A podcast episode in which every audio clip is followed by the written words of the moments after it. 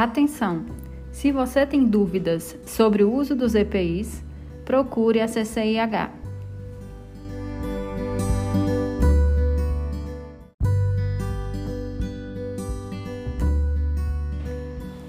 Caro colaborador, o trabalho da epidemiologia e da CCIH dependem dos seus registros no censo e no prontuário. Obrigada pela parceria.